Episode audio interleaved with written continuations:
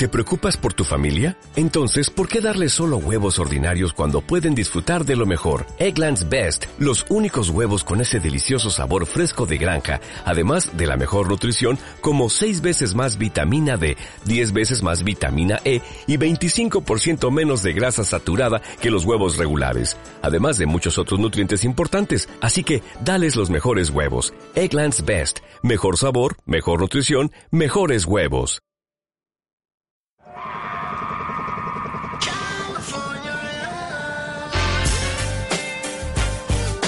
Los mejores crossover, mates estratosféricos, las mejores suspensiones, triples imprevisibles, cross talking, pizarras técnicas y espectáculo. Mucho espectáculo en la mejor liga de básquet del mundo. Arranca Conexión Deportiva con Pedro Alonso y Adrián Fou. ¿Qué tal amigos? Bienvenidos a Conexión Deportiva. Aquí estamos de vuelta para repasar una temporada histórica en la NBA y es que pese a las adversidades que se nos han planteado a lo largo de toda la temporada, pues nos sentimos con el deber de estar al pie del cañón para repasar todo lo que ha dado de sí este año la NBA. Pero bueno, vamos por partes porque hay mucho, mucho que analizar. Hablaremos, por supuesto, de Golden State Warriors, que en este 2016 ha hecho historia. Sí, ha conseguido el mejor récord de la historia de la NBA, superando a los míticos Bulls de la 95-96 de aquel famoso 72-10. Hablaremos, por supuesto, de un mito como Kobe Bryant, que ha colgado las botas anotando 60 puntos frente a Utah Jazz.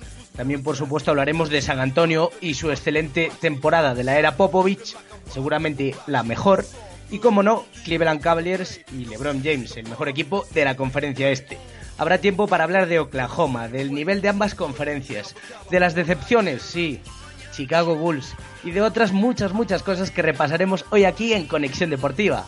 Por supuesto no nos olvidamos de los playoffs y ante todo doy la bienvenida a Pedro Alonso que me acompaña, como no, para repasar todo, todo esto. ¿Qué tal Pedro? ¿Cómo estás? Muy buenas. Hola, buenas Fox. Pues la verdad es que muy bien. Deseoso de empezar este Conexión Deportiva y repasar todo lo que ha dado, pues como has dicho, esta temporada histórica de la NBA.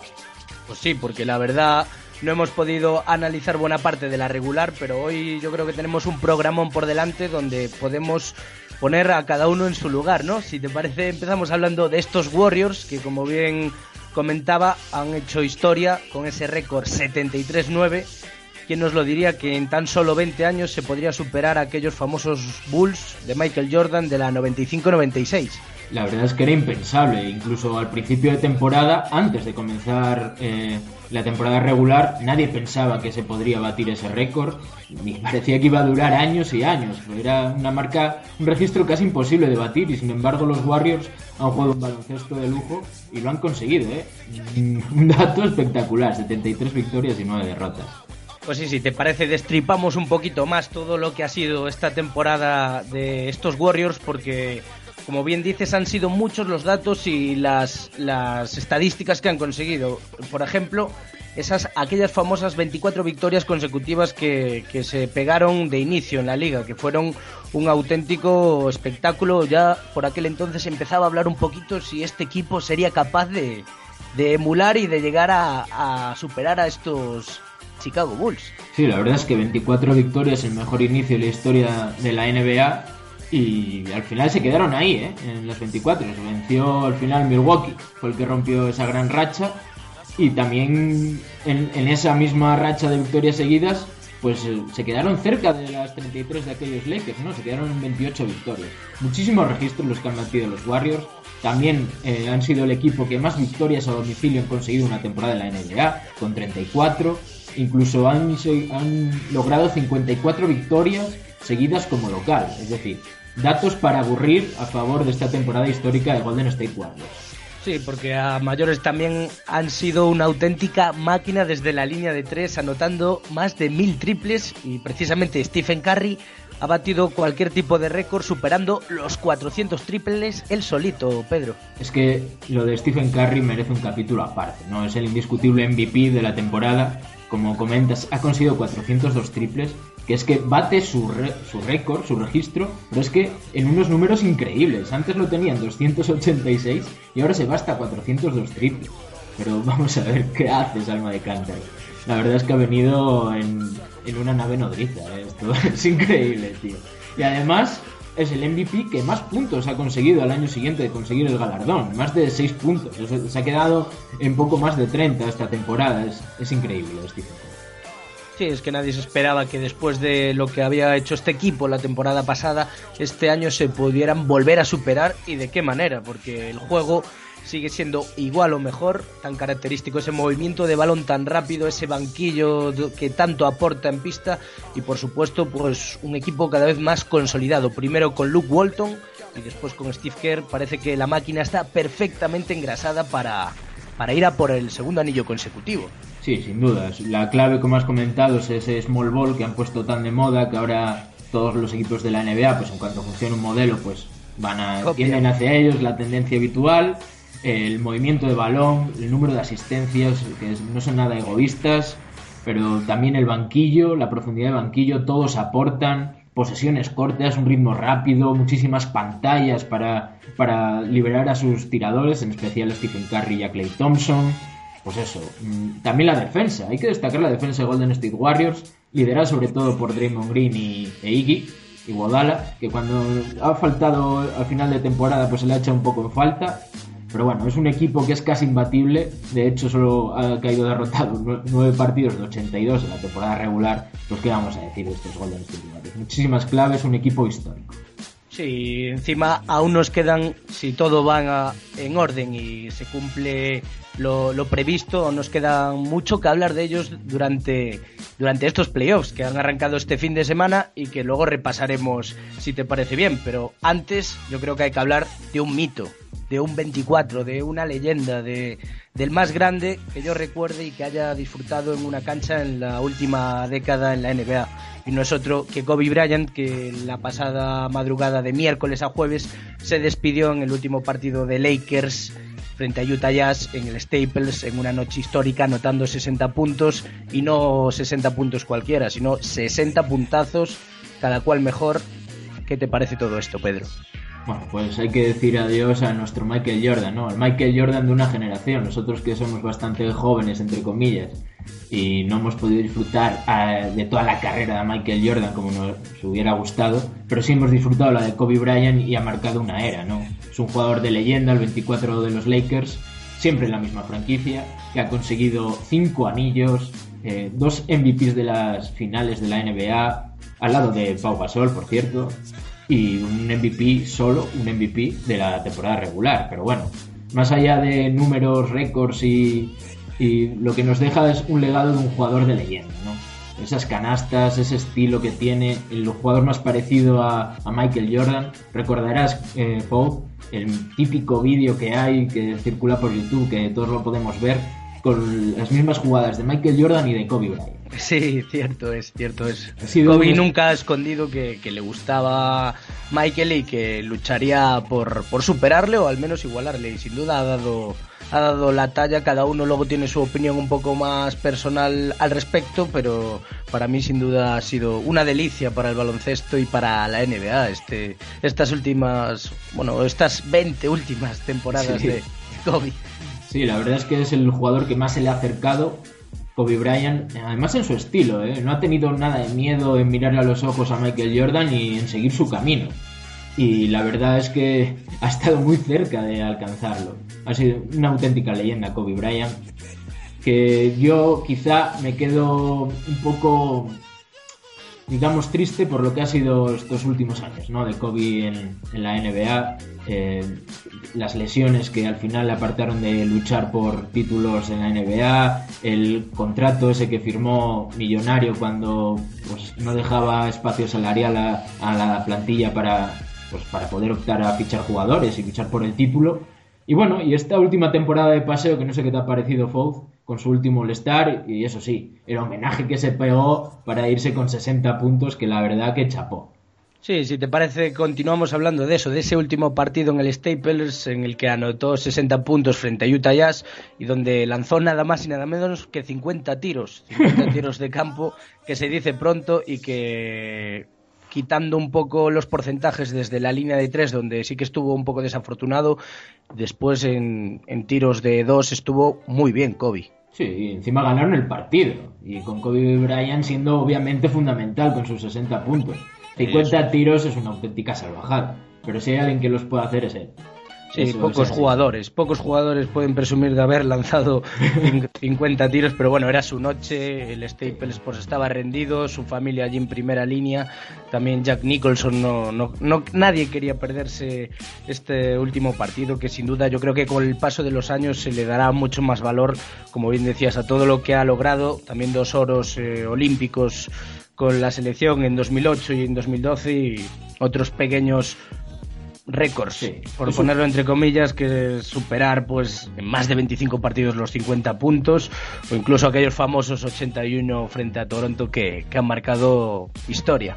Sí, es un jugador sin duda histórico, que ha sido quizá un poco narcisista, ¿no? Siempre le ha gustado el foco, de ahí eso que se haya jugado 50 tiros, que a lo largo de su carrera pues se ha jugado muchísimos tiros y quizá el punto culmen individualmente, aparte de los anillos, fue aquel partido contra Toronto Raptors que se fue hasta 81 puntos y yo creo que es la mayor gesta que nos queda de, legado al Kobe Bryant.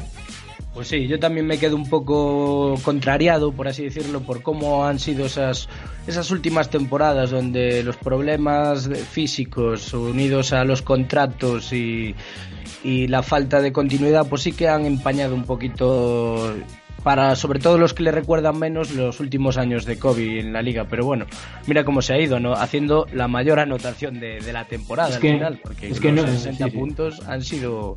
Nadie esta temporada ha llegado a esa, cifra. o sea, que cuando ha querido, se ha sentido con fuerzas, se ha visto al Kobe que, que, todos hemos conocido. Es que no se podía despedir de otra manera. Y un dato así para finalizar el tema Kobe Bryant, si te parece, que que es lo más llamativo, que a todas las franquicias de la NBA les han metido al menos 40 puntos en su, en su carrera. Eso, ese dato pues explica perfectamente lo que ha sido Kobe Sin duda, un dato muy, muy revelador. Pues si te parece, continuamos hablando de en la conferencia oeste, porque para mí ha sido la conferencia por excelencia en cuanto a nivel más alto ha abrido cuatro franquicias ahí a un nivel altísimo.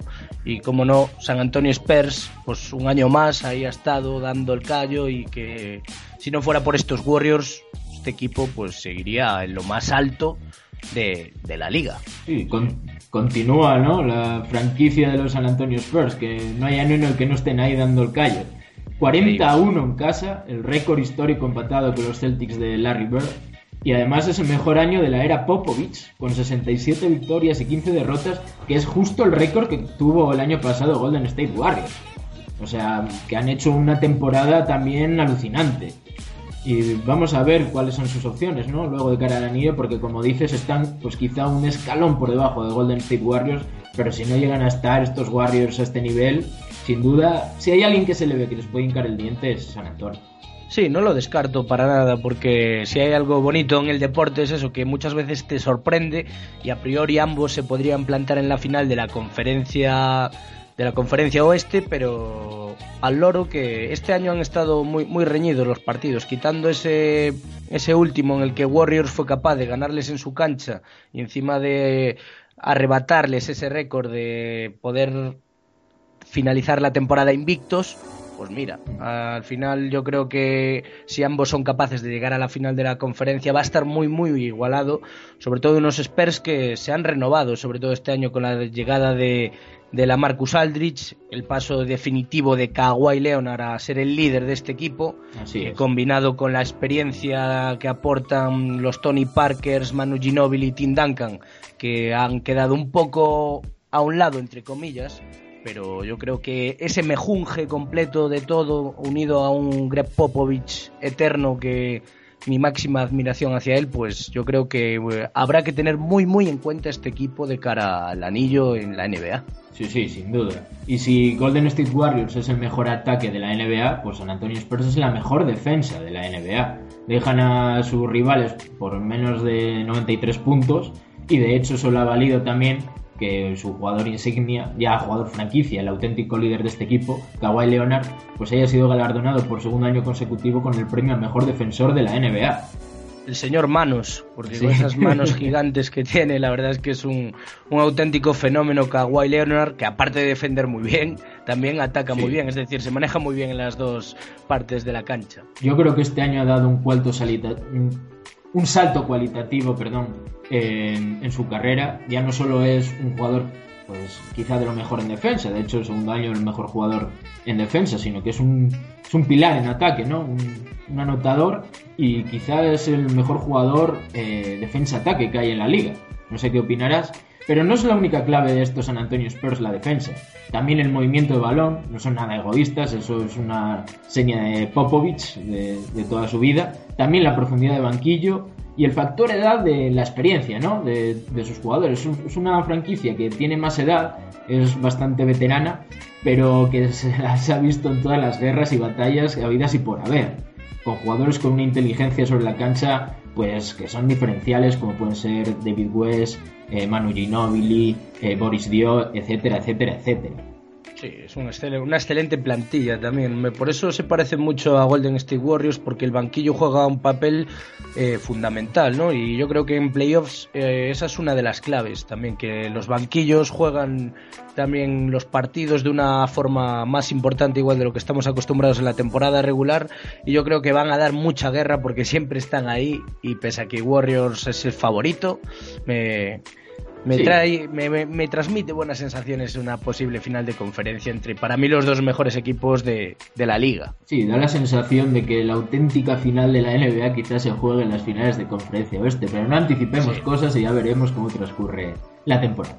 Pues sí, si te parece viajamos al este ahora para hablar de Cleveland Cavaliers, que es otra de las grandes franquicias de, de esta liga y precisamente hablar de Cleveland Cavaliers supone también pensar en LeBron James, que sin duda alguna ha finalizado muy muy fuerte esta temporada regular con promedios de 28 puntos, 8 rebotes y casi 10 asistencias. O sea, LeBron ya se prepara para los playoffs. Sabemos que es un crack en la parte decisiva de la temporada, en esta post-temporada. Sí, siempre se crece en playoffs, la verdad. Eh, es un jugador que ya en los últimos años eh, va cuidando un poco más su físico porque ya va entrando en edad, eh, ya pasan los años y recuerda que el año pasado acabó con calambres en las finales de la NBA contra Golden State Warriors.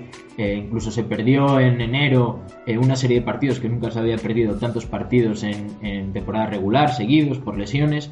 Y este año se le ve, se le nota mejor físicamente. Él también lo ha dicho que se ha preparado mejor. Y se regula mucho en temporada regular de cara pues a eso, a lo que importa de verdad, que son la postemporada. Y con eso le vale a Cleveland realmente para ser el mejor equipo en la conferencia este. No tiene muchos rivales de gran nivel, aunque hay buenos equipos, pero no a la altura de Cleveland Cavaliers y, y de su plantilla. Sí, sí, quizás el, el mayor rival, el mayor rival de Cleveland son los propios Cavs, ¿no? Porque dentro de ello, dentro de ese vestuario, pues se está demostrando que está habiendo muchos problemas, mucha falta de feeling entre pesos pesados. Hace poco aún se veía una bronca considerable que LeBron tuvo con Kyrie Irving y, no hace tanto con Kevin Love también lo tachaba un poco de blandengue y LeBron es un hombre exigente, ¿no? Es un tío que además pues es un líder y a veces le pierden un poco las formas, pero entre que se fue David Blatt, entre que llegó Tyron Lue, entre que el eh, los compañeros no terminan de, asociarse del todo, yo creo que los propios Caps pueden ser sus, sus rivales en una conferencia este donde, como bien dices, no deberían tener excesivos problemas para plantarse en la final de, la NBA. Sí, sin duda, yo comparto esa opinión contigo. Ha sido una temporada un poco convulsa para los Cavaliers que han echado al entrenador cuando eran el mejor equipo del este. A David Blatt se hizo con el equipo Tyron Lue. Tampoco he visto un cambio radical en el juego ni de dinámica ni, nada parecido.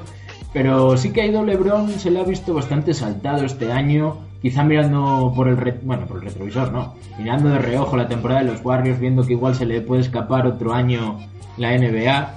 Y ha querido meter caña a sus compañeros, pero eso puede que haya creado ficciones, ¿no? Con las otras estrellas, principalmente con Kyrie Irving, con el que parecía que se va bien, porque con Kevin Love ya el año pasado los rumores decían que no había una gran relación.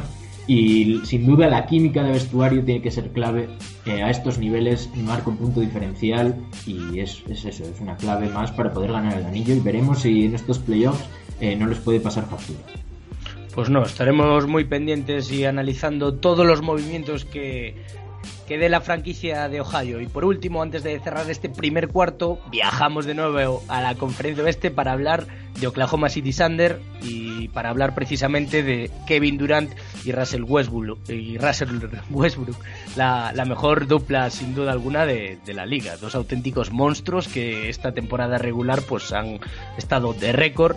Uno de ellos, el base, Russell promediando 18 triples dobles, Pedro, que no se recuerdan desde el gran Magic Johnson, y el otro pues anotando más de 20 puntos, eh, más de 60 partidos. Una locura.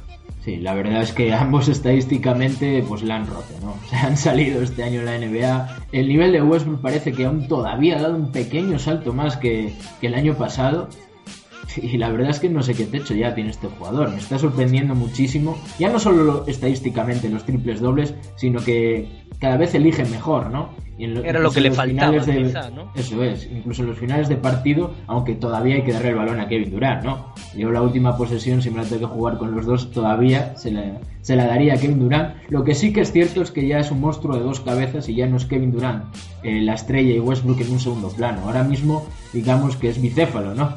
Oklahoma City Thunder y los dos son las dos estrellas. Y lo de Durant, la verdad es que después de la temporada pasada, que entre lesiones y demás fue aciaga para él, ha vuelto al, gran nivel, ¿no? A un nivel casi como el del año de MVP. Con más de 64, partidos con más de 20 puntos seguidos, superando a Kobe Bryant. Pues la verdad es que ha hecho una temporada también histórica Kevin Durant. La cuestión es si están lo suficientemente bien acompañados como para poder luchar por el anillo. Porque tiene pinta de que cara a cara no pueden verle todavía ni a, ni a Golden State Warriors ni a San Antonio Spurs. No, porque en una conferencia oeste donde hay ese par de franquicias que están a otro nivel, pues es complicado que, que, que ambos puedan liderar pues una, una, victoria a siete partidos a cualquiera de, de las dos.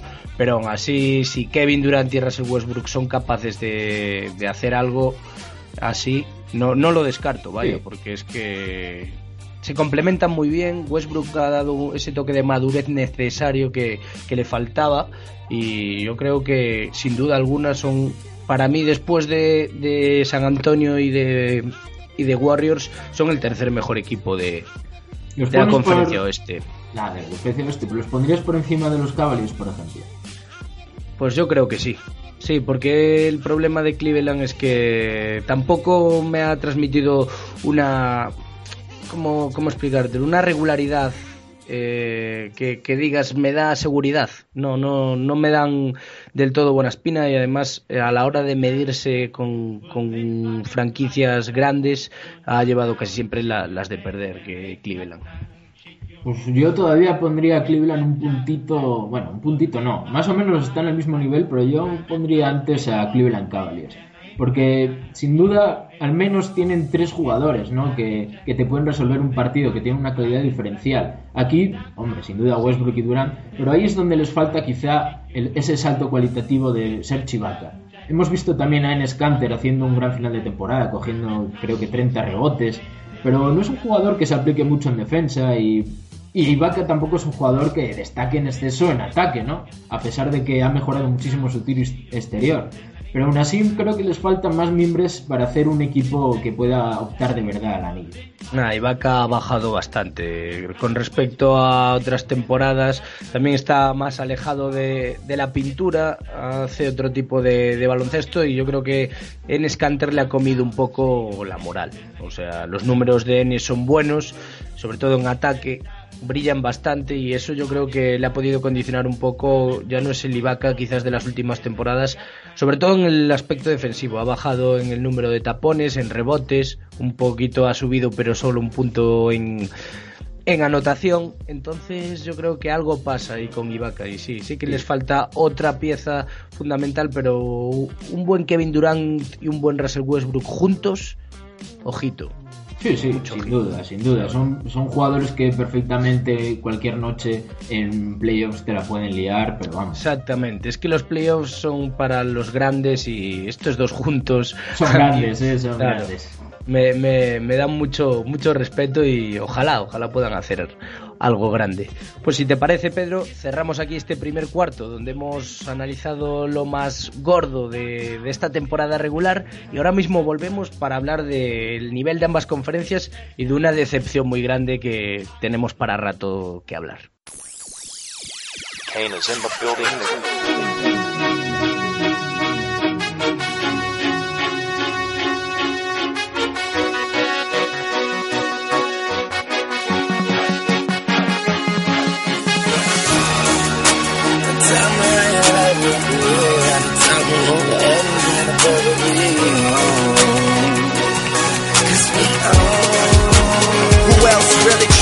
Pues tras hablar de las grandes sensaciones y grandes franquicias de la temporada, ahora toca el turno también para hablar de las decepciones, que ha habido unas cuantas sin duda alguna.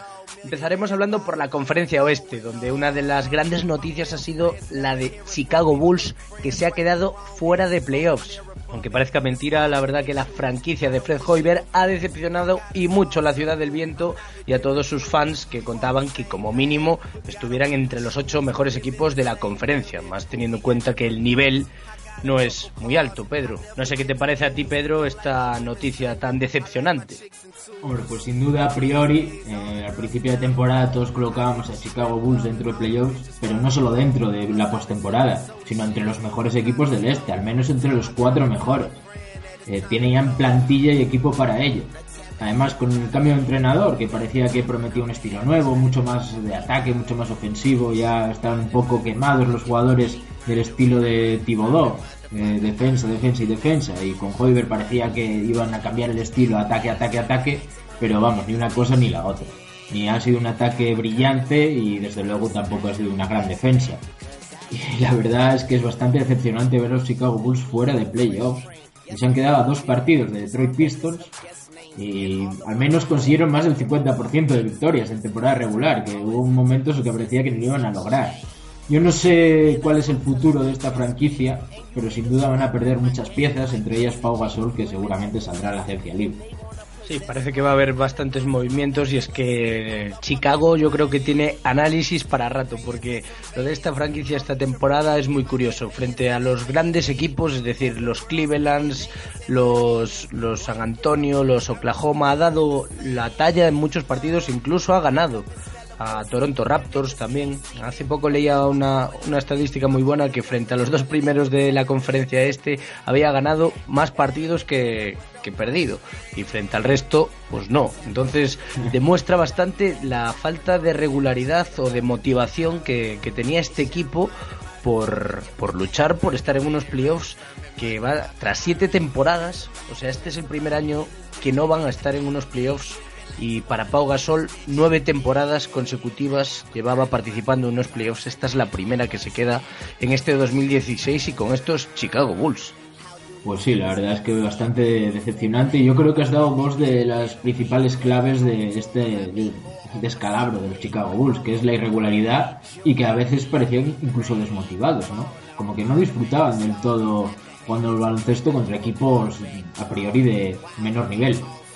Y no sé, la verdad es que también parece que ha habido fricciones de química dentro del equipo. Eh, la figura de Jimmy Butler como nuevo líder pues ha sido apoyada por un, vamos, por parte del equipo, la parte más joven del equipo y es bastante, parece que es bastante especialito Jimmy Butler, que tiene sus cosillas. Y por otro lado está pues la figura de Derrick Rose que está más apoyada por los veteranos, ¿no? De la plantilla, tipo Joaquín Gibson, etcétera. Eh, parece que no van a poder convivir mucho Rose y Balder juntos y debido a esta temporada tan irregular, sobre todo de Derrick Rose, que bueno, había épocas en las que parecía que, oye, que se una luz de... Parece que se acerca un poco al nivel de hace años, con otros meses en los que parecía pues que se había acabado ya para siempre Derrick Rose. Yo creo que es la, el candidato número uno para, para salir de esta franquicia y edificar eh, a partir de la figura de Jimmy Butler. Sí, habrá que ver también lo que pasa con Fred Hoiber, que llegó como decepción, una sí, llegó como una promesa, un jugador, un entrenador joven que iba a dar otro aire al equipo, pero es que al final el equipo no ha, no ha sido ni tan bueno en ataque como se vendió en un momento, y en defensa obviamente pues ha empeorado mucho. O sea, yo creo que va a haber muchos movimientos y lo peor de todo es que Chicago Bulls no, no sé yo si para la temporada que viene ya podrán tener un proyecto que pueda competir por estar ahí, ahí arriba. Porque si empiezan movimientos veremos a ver quién se queda, veremos quién llega, el banquillo también es una incógnita. Yo creo que rodarán cabezas a partir de, ahora o esperarán a junio, pero pasarán bastantes cosas. Habrá que estar muy pendiente de Chicago este año. La verdad es que nos van a dar un verano de comedia y drama, sin duda, los Chicago Bulls. Pues si te parece, seguimos analizando esta conferencia este, donde otra de las grandes decepciones para mí ha sido los New York Knicks, que otra temporada más han llegado a las 50 derrotas. 32 victorias y 50 derrotas para los Knicks de José Manuel Calderón, que el hombre, pues la edad no perdona, ha estado ahí, pero tampoco ha dado el rendimiento que se esperaba o que esperaban los aficionados de los de los Knicks. yo creo que los Knicks no ha funcionado nada excepto por Zingis, ¿no? que ha sido la gran noticia de la temporada, de que por fin han acertado en un draft a pesar de los abucheos eh, el año pasado cuando lo eligió Nueva York. Sí, yo para mí no es tanto decepción, es que se veía venir, es que es un equipo que que no tiene ni pies ni cabeza. Está edificado a priori en torno a una estrella como es Carmelo Anthony, que es un gran jugador, pero que ahora mismo el nivel al que está tampoco es el de una superestrella de la NBA y tiene un contrato que marca mucho el límite salarial para esta franquicia. Y luego eh, los jugadores que acompañan a Carmelo Anthony, excepto por Porzingis, pues tampoco es que sean de un primerísimo nivel, ni mucho menos. Sí, eh, sí. Entre ellos Calderón, que al final ha hecho una temporada más que digna y ha acabado la temporada bastante bien. Eh, jugando bastante y a un gran nivel.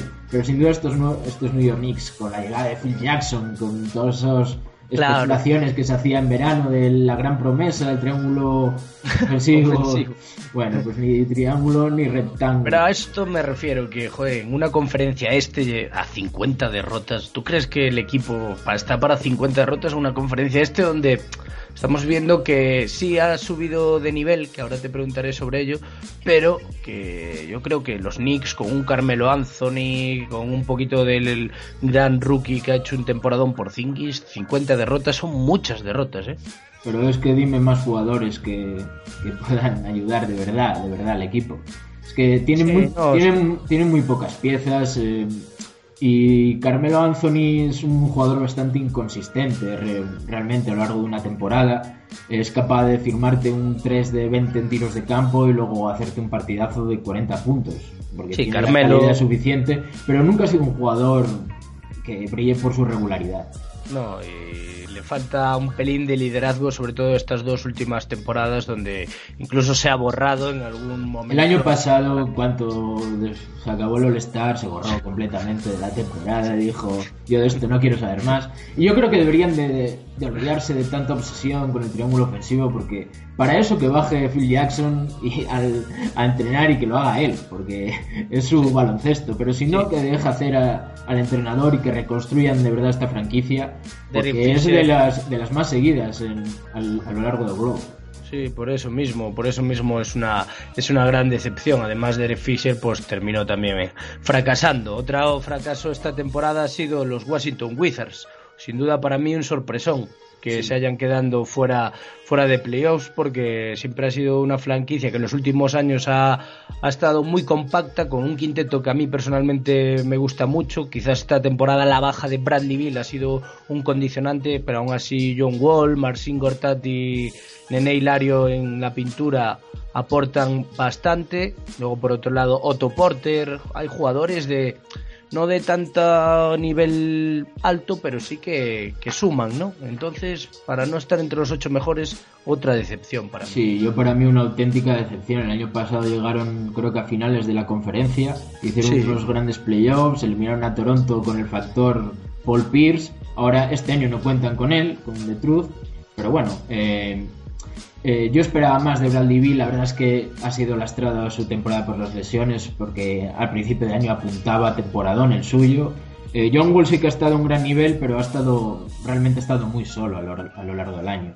El juego interior, pues Gortat es un buen pivot titular, pero no es nada diferencial. Y luego Nene ha bajado bastante el rendimiento.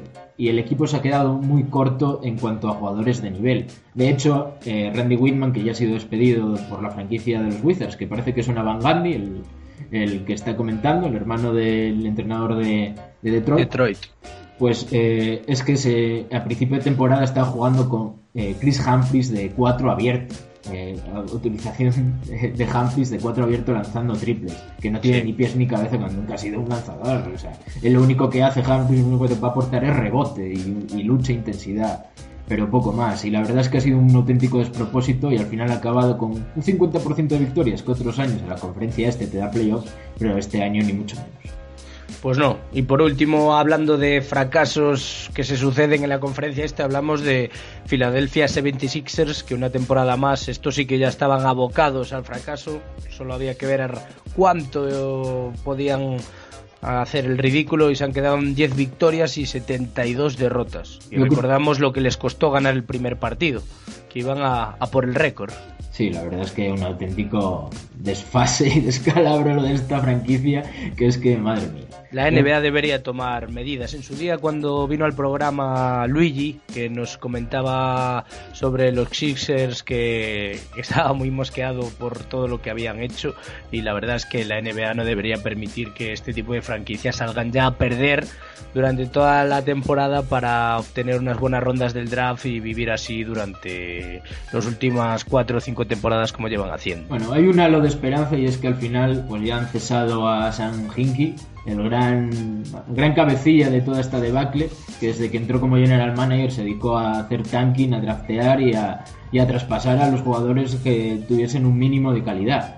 Parece que ya se acabó esa era y veremos si los Sixers son capaces de reconstruir por fin eh, una franquicia que está hecha en pues sí, en el otro lado, en la conferencia oeste, decepciones, pues sí, ha habido unas cuantas, por ejemplo, los Pelicans y sobre todo Pelicans, hablo de Anthony Davis, un jugador que la temporada pasada estuvo a un nivel espectacular y que este año ha bajado, al igual que la franquicia en líneas generales. Sin duda, la verdad es que a nivel individual, luego en cuanto a números y demás, pues ha hecho un temporador, ¿no? Pero en cuanto al impacto que ha tenido en la liga, no es como el año pasado. El año pasado igual tuvo peores números, pero sin duda se jugó a un nivel de estrella. Este año ha jugado a un gran nivel, pero no ha sido capaz de liderar a su equipo a conseguir eh, victorias. También tampoco hay que echarle toda la culpa a la ceja, ¿no? Porque es un grandísimo jugador pero eh, tiene mucho que ver que está también pues muy poco acompañado. Tyreek Evans también es un jugador muy regular, que se pierde sus partidos por lesiones, Ru Holiday más de lo mismo, y excepto Ryan Anderson que desde el banquillo, incluso cuando juega de titular, pues ha tirado bastante del carro y de tres, que es lo que mejor se le da. El resto de jugadores no han estado a la altura y la verdad es que el entrenador que llegaba como segundo de los Warriors y prometía en verano con sus vídeos una mejor utilización de Anthony Davis, pues la verdad no ha dado resultado. Sin duda alguna. Y por último también me gustaría hablar de los Minnesota Timberwolves que para mí han acabado muy bien la temporada y de hecho me han ilusionado mucho a lo que pueden llegar a ser este equipo tan joven con una plantilla para mí espectacular pero como bien decía, todavía falta de experiencia, ¿no? Y, no sé qué van a ser de ellos de cara a la próxima temporada, si se van a marchar piezas claves o importantes, pero sin duda ahí hay un quinteto, incluso jugadores de banquillo muy, muy interesantes y que ojalá estos Timberwolves sean capaces de, de mantener ese bloque porque bajo mi punto de vista las, las sensaciones son muy positivas y soy optimista de cara al futuro de esta franquicia. Sí, yo creo que tienen los miembros, tienen los cimientos para poder hacer un edificio que marque época, la verdad, porque tiene jugadorazos, en especial el rookie Carl Anthony Towns que ha hecho una temporada memorable, ha estado a un nivel soberbio. Eh, también Andrew Wiggins ha seguido su progresión y tiene bastantes jugadores jóvenes como Lavin, eh, Sabad Muhammad, Georgie Dien, etcétera, que son grandes jugadores de futuro y de presente también en sí es eso. Son jugadores muy jóvenes y regulares, pero que también han tenido la desgracia de haber perdido a Philip Sanders al inicio de temporada, que es lo que les ha marcado este año. Y creo que de cara al futuro va a ser clave eh, este verano que consigan un gran entrenador. Si consiguen un entrenador que pueda formar jóvenes y llevarlos lejos, sin duda estos Timberwolves van a dar muchísima guerra y ya verás como el, el verano, este verano, todos los analistas los van a poner dentro del playoff. Ricky Rubio, tendremos que hacer una mención a uno de los nuestros que ha completado una temporada para mí de menos a más, ha estado irregular en, líneas generales como siempre, pero sobre todo ese juego que da al equipo yo lo considero fundamental en, esta, en este bloque. Sí, lo que siempre decimos de Ricky Rubio, que cuando no está es cuando más se le echa de menos, cuando más se nota su impacto en el juego. Porque cuando está, pues bueno, eh, lo ves y dices, siempre puede dar un poco más, parece que es su tiro, eh, etcétera, etcétera. Pero luego cuando no está, todos sus compañeros eh, disminuyen su nivel drásticamente y es muy llamativo, ¿no? Yo creo que ha hecho una gran campaña, ha estado junto con Stephen Curry liderando la liga en robos de balón, ha estado entre los cinco mayores asistentes, es decir, que estadísticamente no ha estado nada mal, incluso ha mejorado su tiro, pero bueno, todavía y creo que ya no va a dar ese gran paso que, se podía esperar ¿no? de un jugador de las, de las características de Ricky Rubio. Aún así, es un jugador ya sentado en la liga y de gran nivel. Sí, veremos, a ver, veremos qué puede aportar Ricky, si va a cambiar algo, más o menos, pues se quedará ahí un poquito estancado. Ahora también me gustaría hablar un poquito de, en líneas generales, de ambas conferencias, ¿no? Este año se ha dado una circunstancia muy curiosa y es que el este, en líneas generales, ha subido el nivel en comparación con el oeste, donde hay cuatro franquicias muy buenas, pero el resto son discretas bajo mi punto de vista, sobre todo el sorpresón de Portland Trail Blazers que se ha colado en la quinta posición, yo creo que ejemplifica bastante el nivel de la conferencia oeste y sin embargo el este este año ha estado muy caro entrar en, en playoffs, algo que antes no era no era tan complicado si tenemos en cuenta que todos los equipos que están entre las ocho primeras posiciones han estado por encima del 50% de victorias. Y no sé si iban 17 años o así que no era mejor la conferencia este que la oeste. El 50% de victorias en el oeste eh, ha dado playoffs, cosa que no pasaba desde hace mucho tiempo, y el 50% de, de victorias en el este no ha asegurado playoffs. Se han quedado Chicago Bulls y Washington Wizards fuera con ese porcentaje.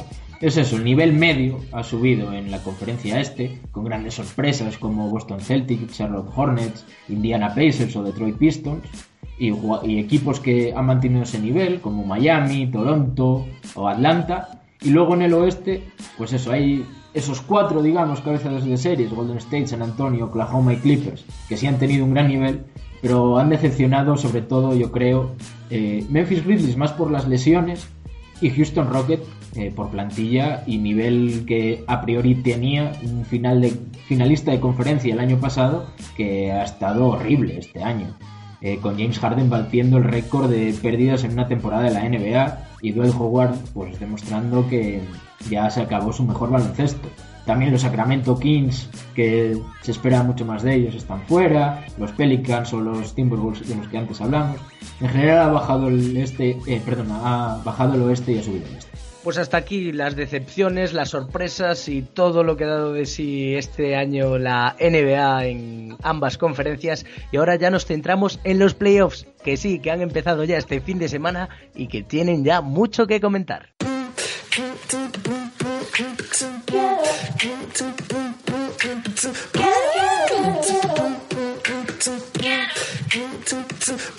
I got that. Be more in me, yeah, that's my problem. I rep my city, yeah, bitch, I got her. Nah, nah, nah. Fuck what you heard. Niggas be wildin'. You got me fucked up, I'm from the bottom. Oh, yes, Lord. Walk like I'm pimpin', talk like I'm mackin'.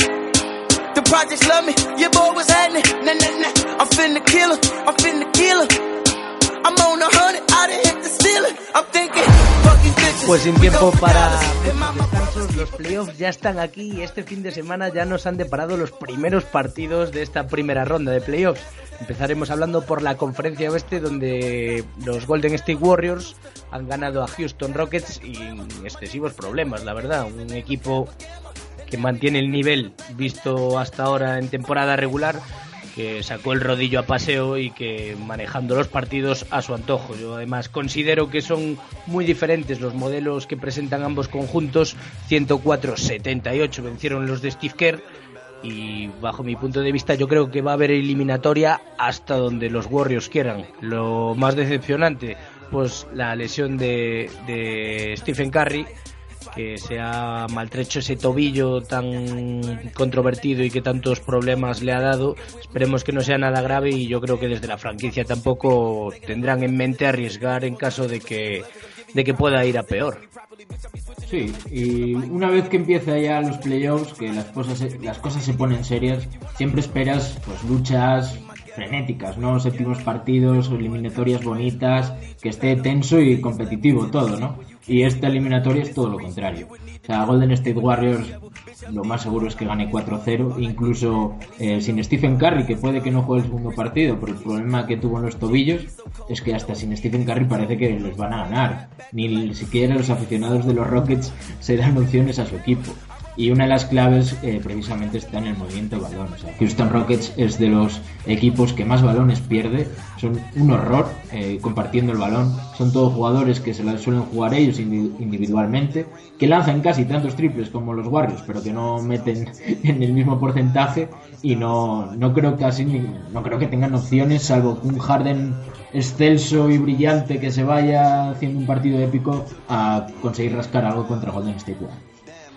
No tiene pinta, la verdad, de, que vaya a ser así. Encima, otro de los problemas de Houston Rockets es que es de los equipos que más puntos encaja eh, por partido. Entonces, cuando te toca el equipo que más puntos anota frente al que más encaja, pues pasa lo que pasó este sábado en un partido que tuvo yo creo que la duración de un cuarto y gracias si nos ponemos aún sí yo creo que no llegó ni a, yo creo hasta al final del primer cuarto porque terminó el primero 33-15 yo creo que duró hasta que Beverly ahí se encaró con Stephen Curry para darle un poco así de tensa. Y ahí cogió a enchufar triples y canastas Stephen Curry y dijo venga pues hasta aquí señores y ya se acabó el partido descomunal primer cuarto de Carry, que como decimos se retiró lesionado dando el susto, pero que yo creo que no tienen ni que forzar porque el equipo está perfectamente capacitado para ganar esta eliminatoria sin excesivos problemas. Nah, yo creo que el 4-0 es clave, incluso podría eh, descansar Stephen Curry, que eso es quizá un poco pues lo que comentaba, que en playoffs esperas lucha y es que aquí parece que poca va. Pues hablamos ahora también de San Antonio Spurs, que al igual que Golden State Warriors, ganaron con comodidad y sin excesivos problemas a Memphis Grizzlies 106-74. Sin duda alguna, uno de los grandes favoritos también en esta conferencia oeste y que tuvo, pues yo creo que una victoria cómoda una victoria cómoda frente a unos mermados Grizzlies, que sin marca son su jugador franquicia, pues yo creo que están abocados al fracaso en estos playoffs. Un equipo que siempre se ha caracterizado, Pedro, por dar la, talla, ¿verdad?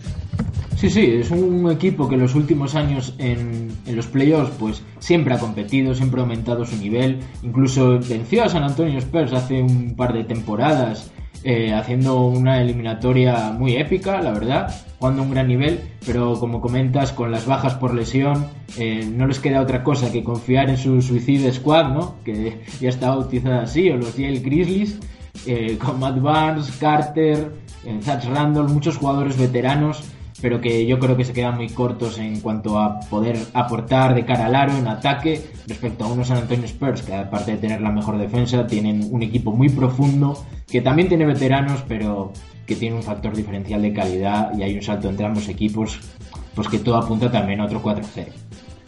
Por otro lado, hablamos también de Los Ángeles Clippers, que se miden a Portland Trail Blazers que precisamente son cuarto contra quinto, a priori una de las eliminatorias más igualadas, pero que bajo mi punto de vista yo creo que los Clippers son claramente favoritos. He leído en algunos sitios y he escuchado opiniones de, importantes periodistas que consideran que Portland puede dar bastante más guerra de, la esperada.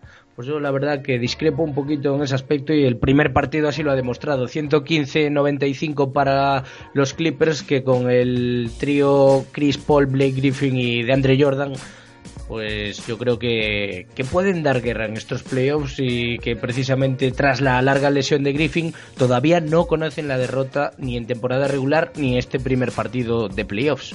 Yo creo que la conferencia oeste sí que es la eliminatoria de momento eh, de primera ronda más igualada, entre comillas, porque es que los otros equipos veo una diferencia abismal entre, entre los contendientes. Aquí veo menos distancia, pero sí que es cierto que los Clippers son muy superiores a Porran y deberían ganar sin demasiados apuros. Y como dices, el primer partido es una muestra de ello, ya con Blake Griffin asentado después de, de su temporada, con, con sus puñetazos, con sus lesiones, etcétera, etcétera. Parece que ahora ya vuelve a estar la dinámica del equipo, con un gran Chris Paul, de Andre Jordan defendiendo, taponando y aportando siempre sus puntitos. Y Portland eh, se vio quizá muy bien defendido por los Clippers en la línea exterior. Eh, Lillard y McCollum estuvieron pues muy contenidos. McCollum, que es, el jugador creo de la NBA que más corre en los partidos, pues no le dejaron correr demasiado y a priori pues yo creo que los Clippers 4-1 o 4-2 máximo llevarán esta eliminatoria.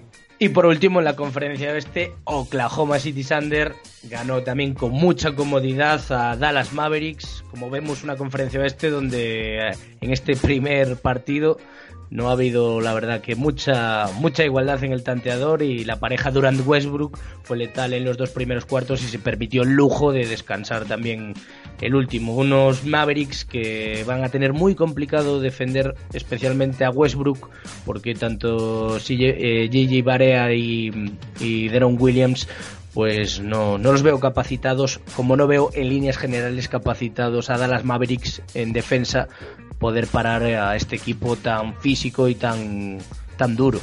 Sí, la verdad es que también hay mucha diferencia. Podríamos resumir la conferencia oeste con que empieza en la segunda ronda de playoffs, porque realmente los cuatro eh, cabezas de serie son bastante superiores a los rivales. Creo que los Mavericks bastante han hecho cometerse en playoffs un gran mérito de Carlisle, de Carlisle eh, también muy bien Novitsky este año en su temporada, pero están muy cortos también de plantilla para poder competir con, Oklahoma. Y Jay Barea, que había hecho un gran final de temporada, creo que está, está lesionado, que se va a perder partidos. Entonces, eh, muy pocas armas de los Mavericks contra los Thunder, que con Westbrook y Durant a un nivel similar al que han tenido en temporada regular, les tendría que valer para ganar quizá pues 4-1, 4-2 siendo muy optimistas. Yo del 4-1 creo que no pasa. Sí, además es que tanto Mavericks como, como Blazers yo creo que se dan por satisfechos o han cumplido el objetivo que era meterse en estos playoffs, ¿no? Porque a priori ninguno de los dos aspiraba principalmente sobre todo los Blazers a, a, estar entre los ocho mejores. Mavericks quizás sí, pero bueno, es un equipo muy veterano y yo creo que van a llegar con la gasolina muy justa y más contra unos atletas como Kevin Durant y Russell Westbrook. Sí, poco que hacer tienen esos equipos, bastante tienen que estar ahí, eh, aunque Portland yo creo que ha sido de todos ellos el que mejor ha competido a lo largo del año contra los mejores también de la NBA. Pues seguiremos muy pendientes esta semana de todo lo que pase en estas eliminatorias y la semana que viene, por supuesto, aquí en Conexión Deportiva las analizaremos, que puede que ya haya seguramente bastantes equipos clasificados para la siguiente ronda. Un minutito y volvemos a analizar el este.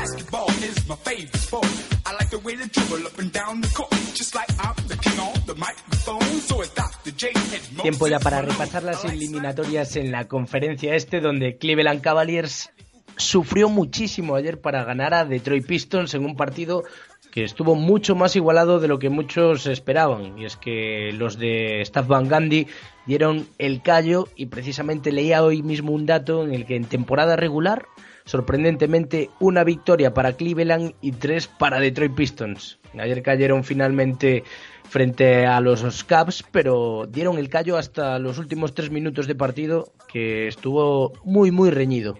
Sí, si en la conferencia oeste decíamos que empezaban los playoffs en la segunda ronda prácticamente, aquí en la conferencia este ya es todo, todo lo contrario. En la primera ronda ya va a haber mucha comedia y mucho drama.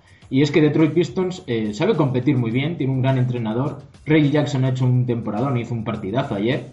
Eh, ha dado ese salto de calidad que yo sé que a ti te encanta y la verdad es que hay que reconocerte que, que Ray Jackson está a un gran nivel, pero al final no pudieron con, con el trío Calavera, ¿no? Con el Big Three de, de, Cleveland Cavaliers, con LeBron James, Kyrie Irving y Kevin Love, que se combinaron hasta más de 80 puntos y al final, pues todo el esfuerzo de los Pistons eh, no se vio recompensado y Cleveland se llevó la victoria. Pero muy meritorio los Pistons que van a dar mucha guerra. Yo creo que todos los partidos van a estar ahí, ¿eh? van a competirles seguramente pase Cleveland, porque Detroit no le llega a la plantilla que tiene para vencer a un gigante como los Cavaliers. Pero ya apuntan los Pistons a que van a ser guerreros, ¿eh? van a ser bastante guerreros. Me alegra muchísimo que Detroit esté ahí y sobre todo gracias a Van Gandhi que al finalizar el partido tenía ahí unas palabras un poco controvertidas a la actuación arbitral y decía LeBron hace lo que quiere. Sí, ya eso ya adelante queda una eliminatoria me parece a mí muy calentita porque ha habido de todo. La verdad que fue un partido sensacional. Sí, eso ya lo comentaba en la rueda de prensa ahí a pie de pista al finalizar el primer cuarto que, que LeBron hacía lo que quería. Y bueno, sí que es cierto que hay ciertas jugadas en las que LeBron, pues bueno, ya sabemos la influencia que tienen las grandes estrellas sobre el arbitraje, eso siempre ha sido así. Pero no es excusa a los árbitros, la verdad es que Cleveland al final fue mejor. Y otro partidazo que se vivió el sábado tarde fue el Toronto Raptors Indiana Pacers, una de las eliminatorias más atractivas e igualadas en esta conferencia este, por mucho que algunos daban por claros favoritos a los Raptors porque precisamente es un equipo que destaca por flojear en la postemporada, mientras que Indiana Pacers con Frank Vogel a la cabeza, un equipo con experiencia en los últimos años y con jugadores de la talla de Paul George que pueden dar la talla y que sé que has visto ese partidazo, Pedro, ¿qué te ha parecido? Pues me parece que la figura de Paul George emergió como salvadora Mm, en ataque en la segunda parte, porque la primera parte estuvo muy discreto. Como todo, todos los dos equipos en la primera parte estuvieron muy discretos. Más comedidos. Sí, se notó la tensión de playoffs, que incluso tiros liberados que ya no entraban, ya temblaba un poco la mano, partido serio, partido de verdad. Y Toronto Raptors sigue sin reaccionar ¿no? en postemporada. El año pasado ya se lo cargó los Wizards. Eh, hace un par de temporadas otra vez Paul Pierce, que era su gran enemigo, esta vez otro Paul, Paul George. Se, fue hasta eh, más de 30 puntos, una segunda parte genial, pero yo quiero destacar sobre todo la defensa que hizo sobre DeMar DeRozan, lo secó por completo a la estrella de los Raptors, Kyle Lowry tampoco tuvo su noche, estuvo horrendo, y se tienen que encomendar a ellos, a, la pareja exterior, a Lowry y a DeRozan, que son sus estrellas y tienen que aumentar su nivel. Yo aún así creo de verdad creo que Toronto eh, debería pasar esta eliminatoria porque ha hecho una gran temporada regular y ha jugado un gran nivel. Pero ya empiezan a tener la sombra alargada de que los playoffs no dan el callo y Paul George es un jugador con experiencia en postemporada y de grandísimo nivel. Sí, hombre, a priori son superiores los Raptors, pero es eso, aquí hay que, hay que jugar todo, exprimir todo y de momento recuperan el factor cancha que puede ser determinante en una eliminatoria tan igualada. Otra eliminatoria también que va a dar mucho que hablar es la que disputan Atlanta Hawks y Boston Celtics. 102-101, un sensacional partido el que se vivió en el Philips Arena de Atlanta con una parte para cada equipo y sobre todo quiero destacar que los Celtics, eh, un aplauso para ellos porque remaron y a punto estuvieron de obrar la remontada. Al descanso perdían por 17 puntos y yo creo que la relajación y un poco el dejarse llevar de los Hawks a punto estuvo de costarles muy caro. Aún así, Jeff T, Al Horford y Basemore pues se repartieron el protagonismo, mientras que los de Brad Stevens, por medio de un sensacional Isaiah Thomas, quien si no, 27 puntazos, pues pusieron a los de Van der Holzer contra las cuerdas. La verdad que al final salvaron el partido, pero preciosa eliminatoria también esta, Pedro. La verdad es que para mí ha sido el gran partido de lo que esperas de playoffs, ¿no? Eh, de, lo que va de playoffs en esta primera ronda. Eh, fue un partidazo, fue un partidazo. Eh, Atlanta Hawks moviendo el balón, anotando, jugando muy bien. Basemore genial. Millsap con su inteligencia en ambos lados de la pista. Jeff Tick, factor diferencial, sobre todo en los últimos minutos del partido. Y en los Celtics que no entraba nada, se, jugaran, se empeñaron en tirar triples porque defendían muy bien la zona Atlanta Hawks cerraron la zona, no dejaba entrar a, los Celtics, que además los Celtics precisamente por dentro no es que tengan un arsenal ofensivo brutal, de hecho creo que su pareja interior o su trío interior de frontcourt es el vigésimo octavo mejor de la liga. Pero se empeñaron en tirar triples, en dejarles tirar triples y rebotear a Atlanta, y lo que no entró en la primera parte entró en la segunda parte. Incluso Marcus Smart eh, hizo un partidazo, un jugador que creo que promedia un 25% de triples o ni eso en temporada regular, eh, creo que se cascó cuatro triples en este partido, eh, lideró la remontada junto con Isaiah Thomas y la gran pena para los Celtics es que creo que van a perderse a Avery Bradley que, que se fue lastimado y es un jugador muy determinante. Es una eliminatoria apasionante con dos equipazos, dos entrenadorazos y yo creo que promete una serie larga. Pues sí, por último analizamos ya el Miami Heat Charlotte Hornets, que ha sido la eliminatoria más descafeinada en esta primera jornada de playoffs en el este. 123-91 ganaron los de Spoelstra. Y es que los Heat no dieron opciones a unos Hornets que yo creo que también han cumplido ya el objetivo de la temporada, que es estar entre los ocho mejores de la conferencia este. Sensacional primer cuarto de los Heat, que se fueron hasta los 41 puntos por los 22 de los Hornets. Ahí ya pues fue el factor diferencial. Aún así los, los Hornets tiraron de orgullo y estuvieron ahí durante el segundo cuarto pues tanteando el marcador pero sin llegar a recortar distancias. Uno de los elementos claves de este partido fue Luolden que jugó ahí de falso 4 y se fue hasta los 31 puntos y fue secundado por un gran Hassan Whiteside una de las sensaciones de la temporada. Y Batum, con 24 puntos, pues fue también uno de, los mejores en, los Hornets. Creo que Luol Den solo falló un tiro de campo. La verdad es que estuvo enorme. Partidazo, sin duda. Estuvo, estuvo enorme Luol Den. Eh, también Dwayne Wade, que se nota su experiencia y liderazgo. Wade y Whiteside. Y Whiteside, que estuvo en gran nivel. La verdad es que Miami, eh, para mí, sorprendentemente, es la victoria quizá la más impactante, la más eh, con más autoridad, ¿no? De, quizá de toda la ronda de playoffs, porque los otros más o menos es esperado, las de la conferencia oeste, pero en el este, que está mucho más igualado, la victoria del tercero Miami contra el sexto Charlotte Hornets, pues me pareció con demasiada autoridad, ¿eh? Me han impresionado estos Miami Heat que realmente Miami en playoffs, sí sí ¿eh? mucho ojo porque se crecen pueden, crecer eso es si hay jugadores veteranos con experiencia Chris Bosh Dwayne Wade Luolden Hassan Whiteside y encima como base otro otro jugadorazo que, me encanta a mí. Entonces yo creo que, puede ser un, equipo muy muy atractivo. Goran Dragic, que no me salía ahora el. Sí, no, si es que por nombres tienen un auténtico equipazo. Una pena eh, que no esté Chris Bosh, porque ya, vamos, sería rematarla. Yo creo que por ese lado del cuadro, si ganan a Charlotte Hornets, que parece que sí, que son superiores y son favoritos, unos Hornets que no estuvieron demasiado acertados en defensa sobre todo. Eh, estás en playoffs, tienes que defender algo mejor, agachar el culo y ponerte el mono de trabajo. Y la verdad es que Wildside, Walden y Wave hicieron lo que quisieron. Y en Miami, por ese lado del cuadro, se enfrentaría contra el ganador de Toronto-Indiana.